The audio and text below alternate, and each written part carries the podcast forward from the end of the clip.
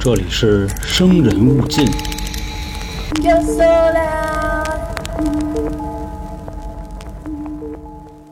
大家好，欢迎收听由春点为您带来的《生人勿近》，我是老航。上期的案件呢，咱们讲的是那个食人魔佐川一正，我也看了很多听众啊，也比较有感触啊，那也算是一个恶心之极的人。好多人呢就跟我私聊啊，骂了他半天，反正就特别的激动。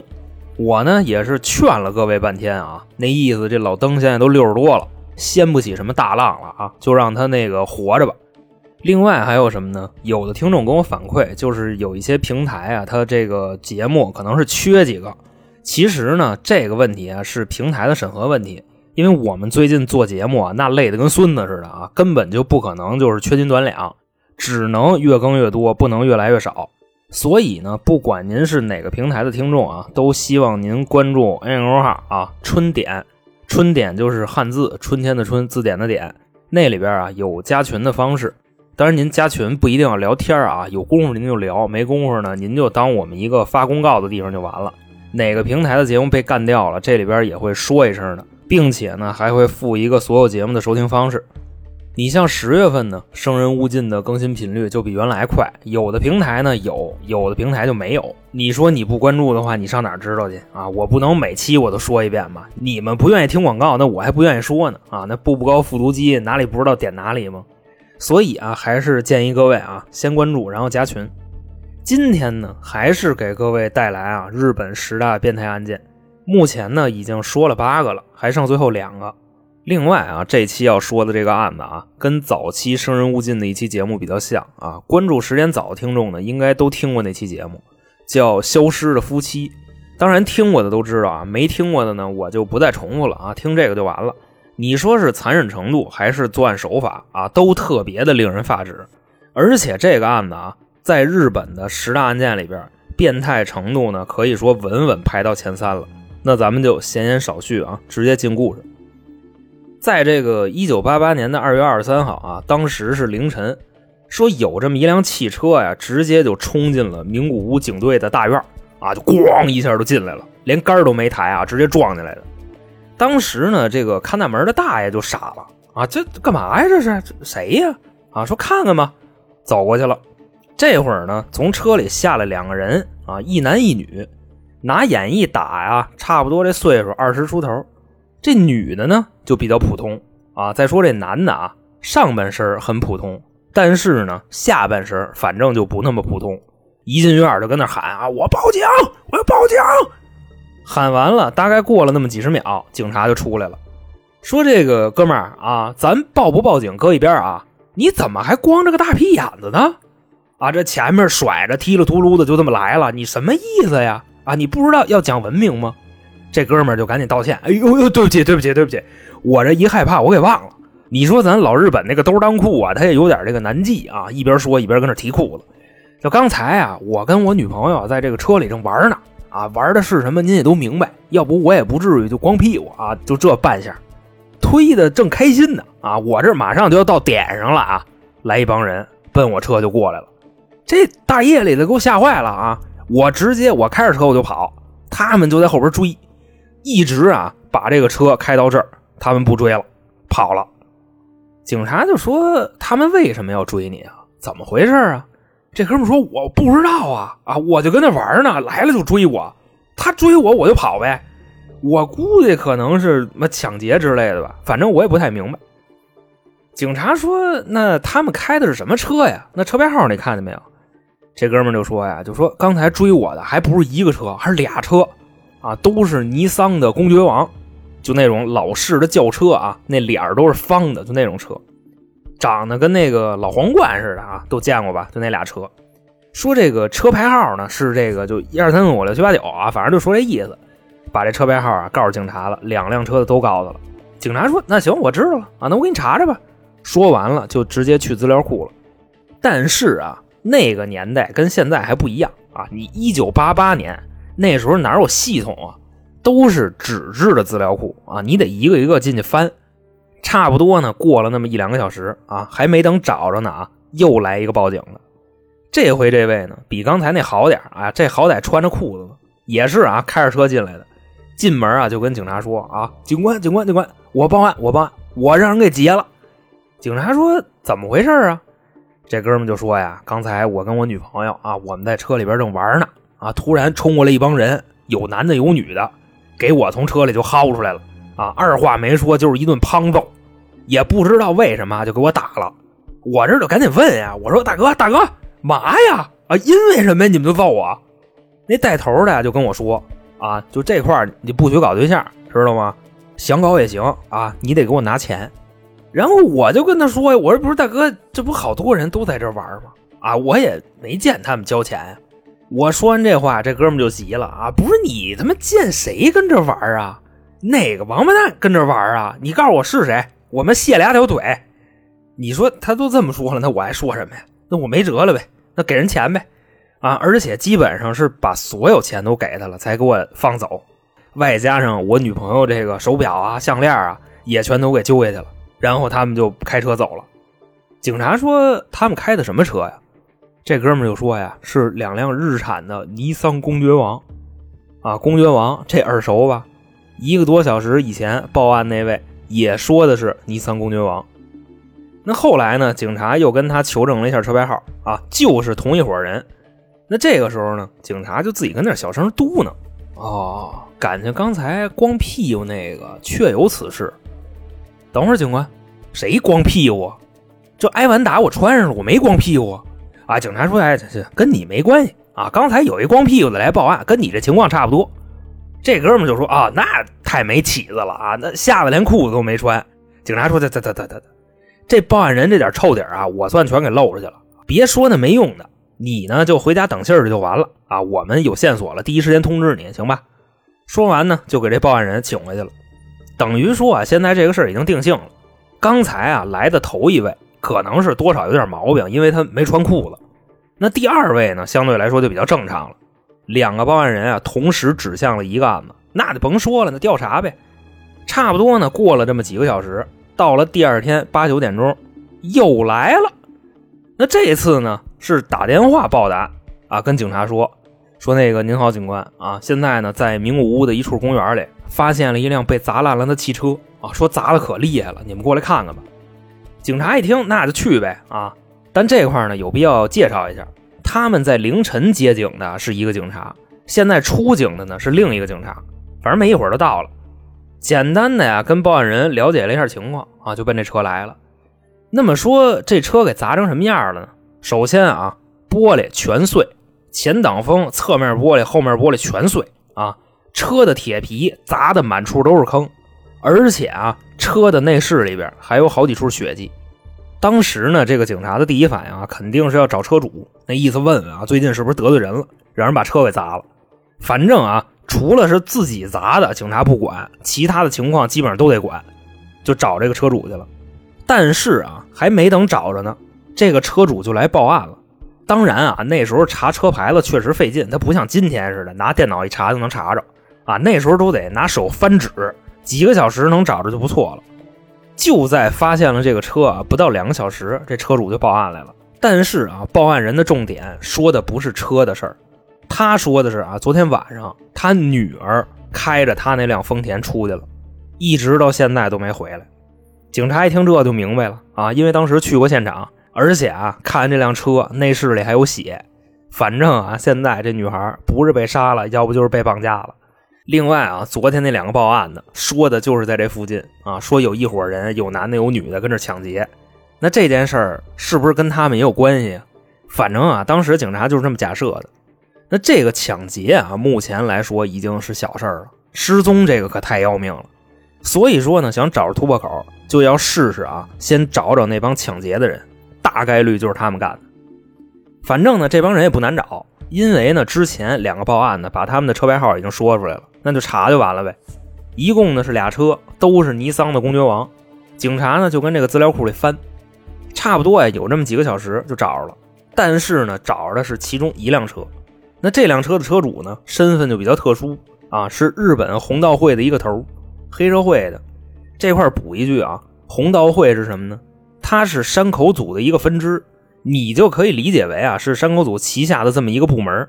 啊，平时买买家伙呀，啊，大哥有事儿什么的给扛个雷呀，啊，类似于就干那种擦屁股的活就这么一大哥，当时警察直接就过去找他去了，就问他，那个那谁谁谁啊，今天早上你干嘛去了？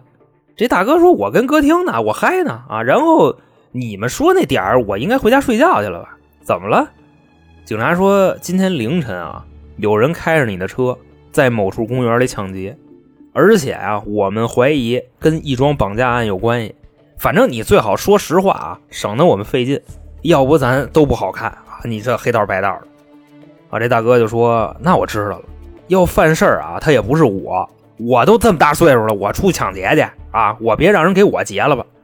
你要这么说呀，我就明白了，我那车呀借给我一小弟了。”那我现在我找他吧，反正跟警察说完了以后，直接就给他这小弟打电话啊。这时候警察在一边听着，拿起电话来，喂，我说你大哥啊，把车给我开过来，我一会儿得用车。那边呢一接电话，哎呦大哥啊，您稍微等会儿吧啊，我马上。反正说完就挂了。大哥就跟警察说说那等会儿吧啊，一会儿人就到。这几个人啊，在大哥家里边差不多等了有半个小时，再打电话不接了，说可能是开着车往我这儿来呢吧。再等会儿，但是啊，后来等了将近两个小时，没下文了。警察呢就跟这大哥说啊，估计你这通电话打的呀，这人已经跑了啊，那就别等了。另外一边呢，警察在查另一辆车的时候啊，来消息了，说那辆车的车主还是一个中年男性。鉴于你们刚才啊就打草惊蛇那档子事儿啊，这回咱就别打电话了，咱直接过去掏人家就完了啊。反正说完就去了。当时呢，登记的地址啊是一处普通的住宅。警察到了之后呢，一进屋，这屋里有五个人啊，三个男的，两个女的，直接反正全给逮了。那咱这块呢也不卖关子啊，是他们干的吗？就是他们。这五个人呢，咱们就用一二四五六来形容。哈，那怎么一二四五六他没有三呢？这个三啊，说的就是剩下那位大哥那小弟啊，就是一开始把第一辆车开走那人。后来呢？警察呀，没过多长时间，直接在他们家就找着这人了啊！这人实际也没跑，他就是不敢接电话了，因为呢，他把他大哥的车呀给撞了，他没法交代。他不觉着啊，他大哥找他跟警察有什么关系，一块的都给带回来了。等于说呢，现在一共是六个人，四个男的，两个女的。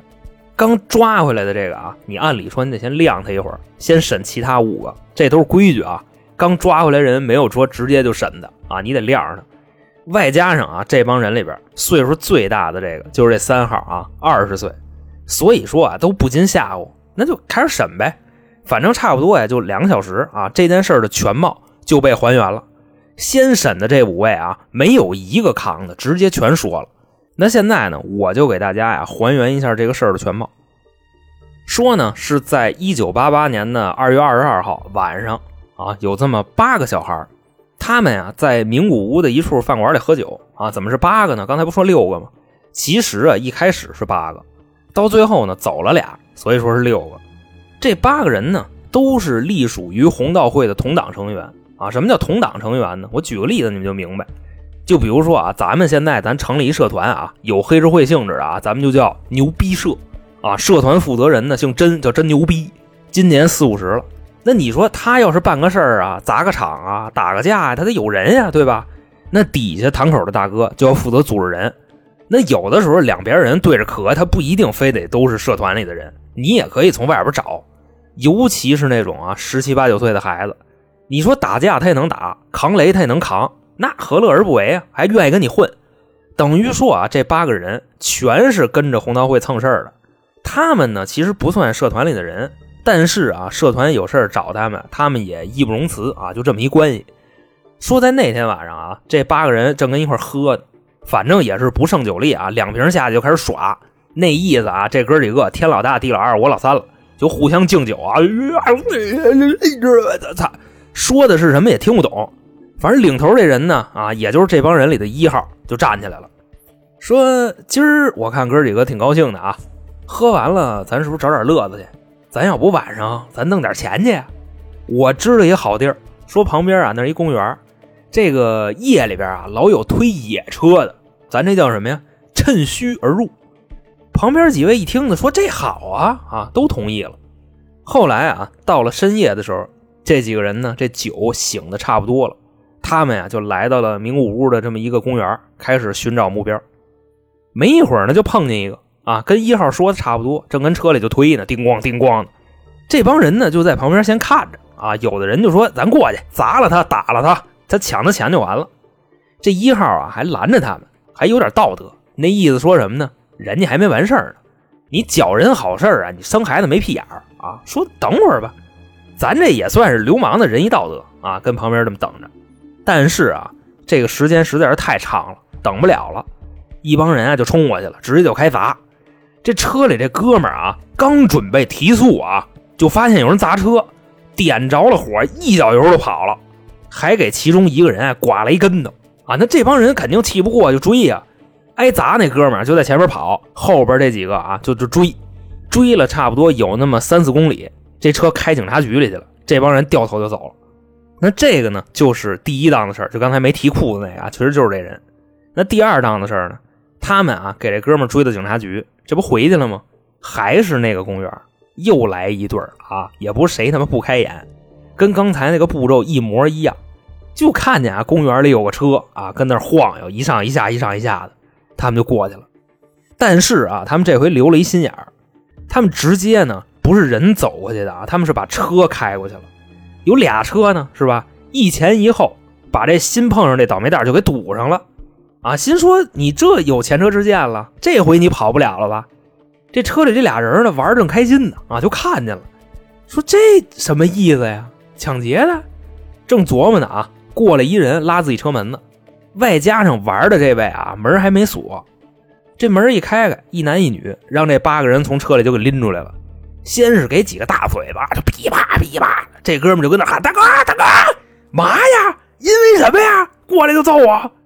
领头这一号就说了：“啊，谁他妈让你在这搞对象的？哪个王八蛋子让你在这搞对象的？还记着吧？这刚才咱来一遍了啊！叫出来，老子他妈卸了条腿！”这哥们说：“我这都在这玩嘛，对不对？要不我换个地儿？那不行，你玩都玩了，拿钱。那您要多少钱？”有多少要多少，结果啊，挨揍这哥们儿，浑身上下啊满兜全翻出来，差不多三万多日元，合人民币两千块钱，都让人给抢走了。而且呢，这俩人里边这女孩什么手表啊、项链啊，也都让人给撸了。抢完以后呢，这帮人就离开那儿了，剩下这对情侣啊，就挨抢这俩。你说这不倒霉催的吗？啊，大晚上说跟这乐呵乐呵，让人给劫了。差不多呀，过了反正有那么二十多分钟，这俩人才敢走。一出公园啊，直接就奔警局报案去了。那这俩事儿呢，刚才咱们已经说过了，两个报案的啊，头一个呢没穿裤子。那接下来呢，才是本案重要的环节，都记着吧？那还失踪一个呢。抢了这俩人以后，这八个人里边啊，走了两个。刚才呢是六男两女，现在就是四男两女了。领头这一号说呢，说也好啊，少俩人呢，咱们就还能多分点钱呢。那接着抢呗。啊，又来了！到了这公园以后啊，又发现两个不开眼的，但这俩人没震啊，就很正常的在车里聊天。这几个人啊，还是跟刚才一样，开着俩车一前一后，把这对情侣也给堵上了。因为这俩人啊，他没在车里头办事儿啊，反应是特别的敏。就这个车里这男的啊，直接就点火，然后地板油就往前冲啊，当一下，直接就撞上前面那车了。但是啊，这撞了一下子没撞开。车呢就熄火了，就看啊，这帮人里那三号啊，直接就开始嚷：“八嘎！”真急了啊，就开始拽那车门子。那那车门子锁着呢。那么说他为什么这么大反应呢？就被撞的那个车呀，是他跟他大哥借的。这要让大哥知道了，那不得给我劈了呀！回车里把这个棒球棍子就拿出来了啊，就开始砸。其他人呢就看他砸上了，那就别客气了，那一块跟着砸吧啊！叮咣的。就把这车的所有玻璃全给碎了，然后呢，把手伸进去，把门开开了。现在啊，眼前这六个人已经是六条疯狗了，把那两位从车里给拽出来，直接就是一顿暴踹啊！一边打一边骂：“混蛋啊，可恶！”这日本动画片里不都这么配音的吗？是吧？也是啊，就把这俩人先打一顿，然后从这俩人身上翻出来一万多日元啊！这时候一号就说：“咱走吧！啊，刚才闹那么大动静。”这三号说：“不行。”他给我车撞了啊！一万多块钱连修车都不够。挨揍这男的呢就说：“那大哥，您看我赔行吗？您打也打了。”赔？晚了，孙威，我告诉你啊，你摊上事儿了，你知道吗？我现在我就不想跟你要钱啊！我现在我就想要你命。说完这话啊，直接开始上去揍这男的。旁边那哥几个那一看，那打上了，那一块上吧，就开始跟那打。这情侣里边啊，这女孩就开始哭，一边哭呢一边求饶：“别打了，放了我吧。”这三号呢就跟他说：“啊，你别着急啊，一会儿就是你。”那这帮人啊，跟这打这男的，打了差不多有十分钟，给打晕过去了啊！那身上打的已经都没样了。反正低头这么一看啊，你说你要不跑，你多好，我们拿了钱不就走了吗？你说你非得跑，你给我车撞了啊，我怎么跟我大哥交代？所以我得折磨死你们俩。说完啊，就被这女孩来了，先是给了几个大嘴巴，就噼啪噼啪的打这女孩啊，然后就开始让她脱衣服，跟她说啊，你现在啊，你的身上只能留一件衣服，你要是不听话啊，我就拿烟头烫你脸，我还一件都不让你留。那这女孩不听怎么着啊？那脱呗，最后脱的就剩一裤衩子。然后啊，旁边那六个人连男的带女的开始折腾这女孩啊。那怎么折腾就不用描述的那么细了，反正折腾了一会儿，连裤衩都折腾没了。这不还有四个男的呢吗？外加上啊，这情侣里边这女孩长得也算不错，所以说这四个男的直接给她轮奸了。另外啊，旁边还俩女的呢，他们也觉得这女孩身材不错，反正就跟那掐她、抓她。那被收拾这人呢，也没敢喊，说大哥你们赶紧的吧，啊，说你们痛快完了就给我们放了就得了。他们呢就说啊，行，没问题啊，出来混那不就是求财吗？不要你命，你踏踏实实的。等于说啊，从这儿开始，他们就开始无下限的折腾这女孩，先是轮奸，又开始往那女孩的下边喷香水啊，然后拿火燎。你说这损不损？那香水是可燃的嘛？啊，就烧。这女孩啊也不敢喊啊，但是真疼啊。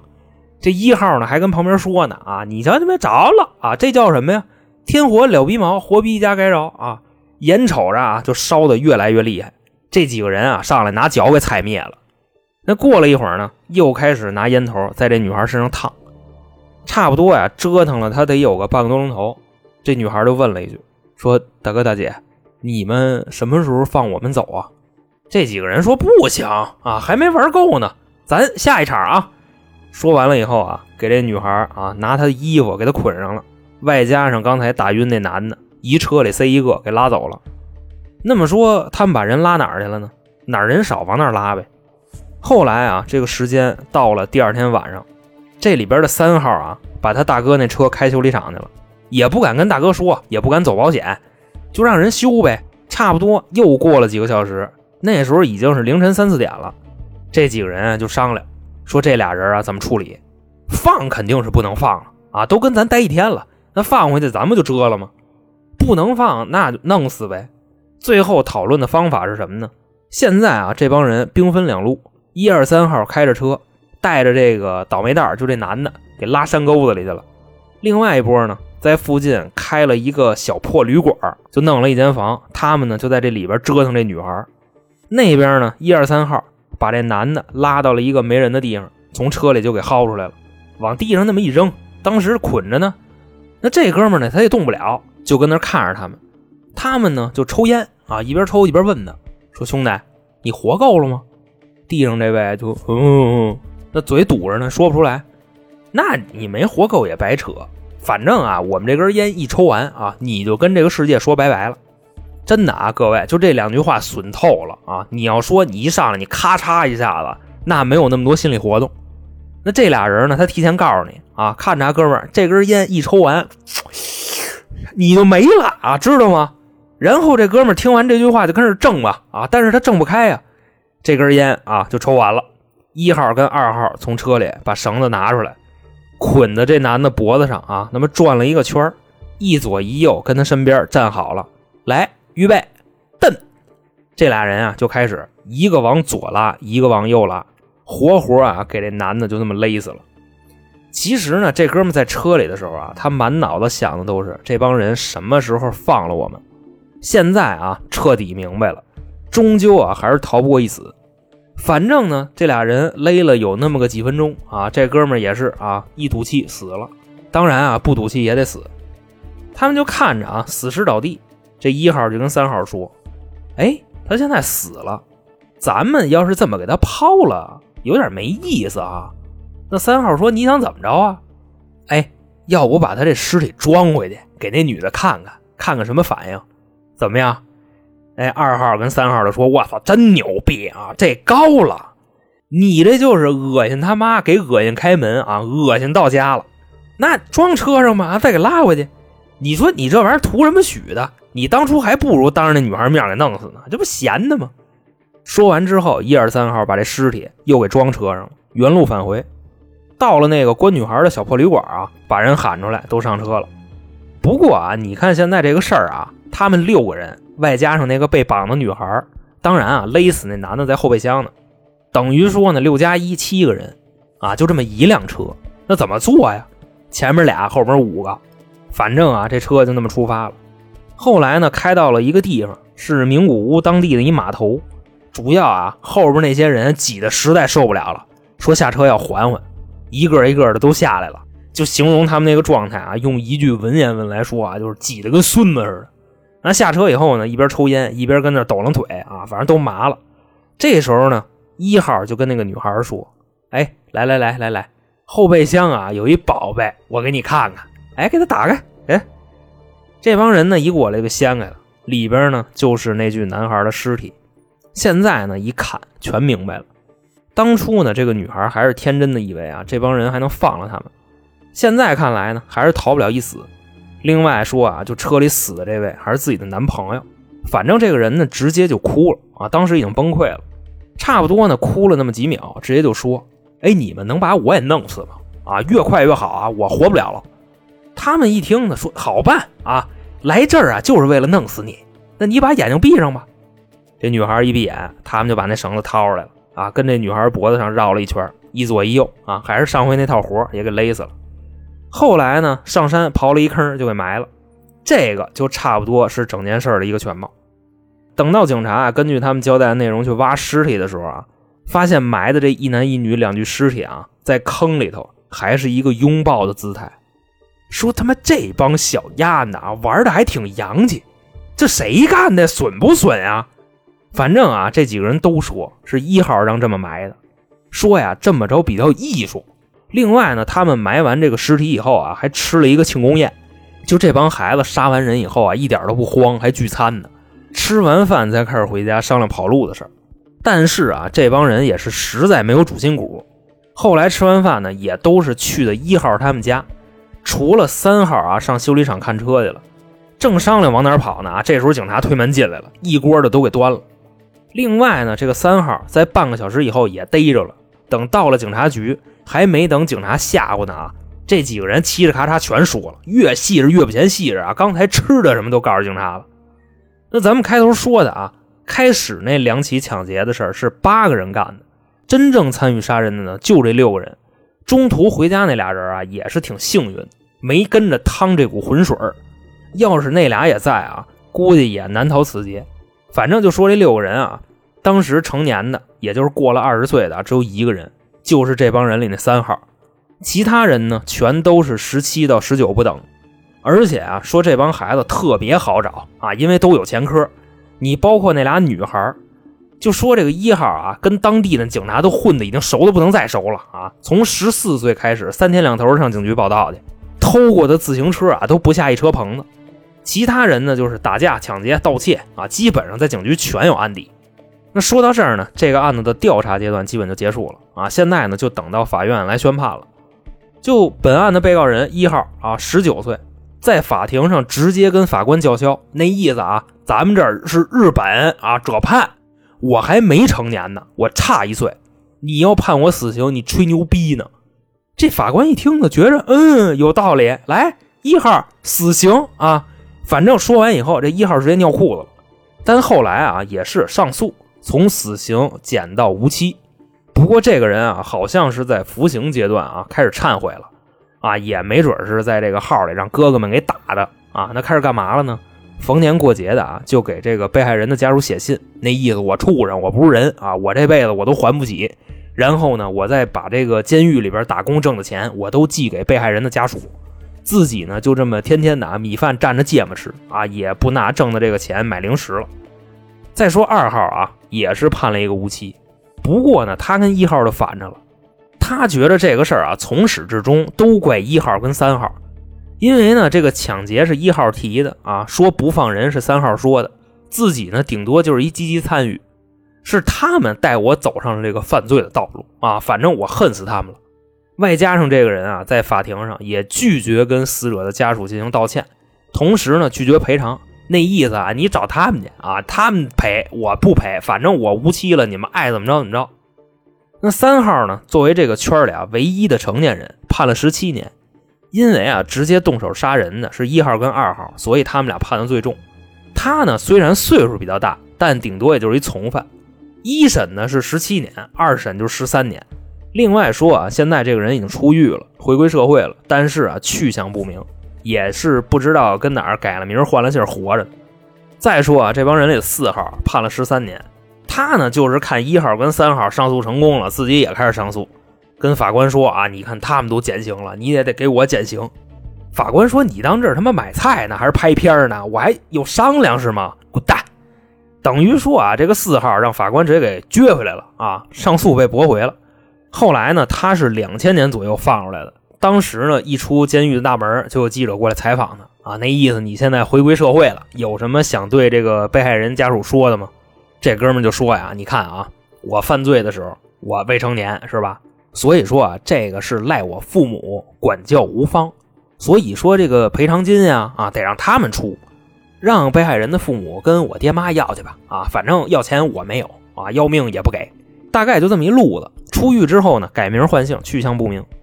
现在啊，四个男的说完了，再说女的，五号就这个女犯啊，她也是在服刑期间呢表现良好，把挣的这个钱啊也都给了死者的家属了，承诺啊每个死者的家属他赔一千万，但是实际支付的啊不到五十万，因为这钱实在是太难挣了，我都混成这逼样了，那我说话不算就不算吧，啊，后来呢，在一九九六年，这个女的也出狱了，最后一个女的啊六号。也是呢，一九九六年出狱，出狱的同年她就结婚了，但是呢，没两年就离了啊。理由呢是她的丈夫老家暴她啊，天天打，没有理由。好比说啊，自己这个老爷们儿一进家门啊，他媳妇儿跟家扫地呢，手机呢公放着这个《生人勿近》，他老爷们一听，呵，还敢听杀人案？走过去，咣一大嘴巴，直接就贴脸上了。紧接着，嘡一脚，直接就奔肚子上踩啊，反正就讹了金得了吧，找这么一老爷们儿。反正你说这个善恶到头，报应循环呢，这个事儿我觉得分人。你像有多少人啊，他也是干下了这种滔天的罪行，但是并没有受到什么制裁吧，算是。你就像其实这个事儿啊，它还是发生在日本的九十年代以前就开始已经有未成年人这么公然的藐视法律了。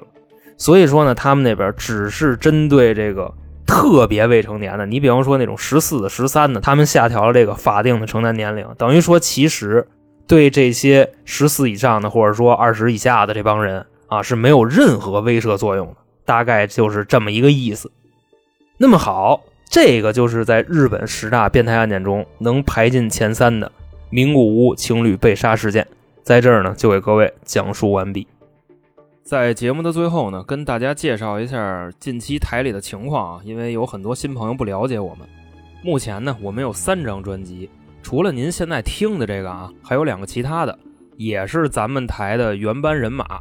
一个叫三角铁，主要分享一些我们在生活中有意思的经历。另外呢，还会经常请一些嘉宾啊，擅长特殊领域的，比方说男女情感啊、风水算命啊、孩子不孝啊、爹妈胡闹啊，大概就这类题材。还有一个呢，叫开卷无益，说的呀，主要是我们看完一些名著，产生了好多歪七扭八的想法。绝不是一板一眼的点评啊，更像是趣味的解读。所以喜欢我们的朋友呢，建议各位三张专辑也都听一听。还希望各位加入我们的新米团。您加入了以后呢，就可以收听以上三张专辑的所有抢先听内容。除了这个呢，我们还有一个小店，里边啊有好多不错的商品，都是娇姐精心挑选的，女孩子挑的嘛，东西肯定是面子里子都有啊。各位可以点击主播头像，然后从电商小铺那块进去，看看里面有没有自己需要的啊，买点儿。另外呢，如果您希望跟我们互动啊，投稿啊，跟主播聊天啊，再或者说收听下架的节目，欢迎关注微信公众号“春点”啊，就是汉字啊，春天的春，字典的点，春点。这里边啊有进群的方式和一些下架的节目。那行今天就这么着我是老航我们下期再见。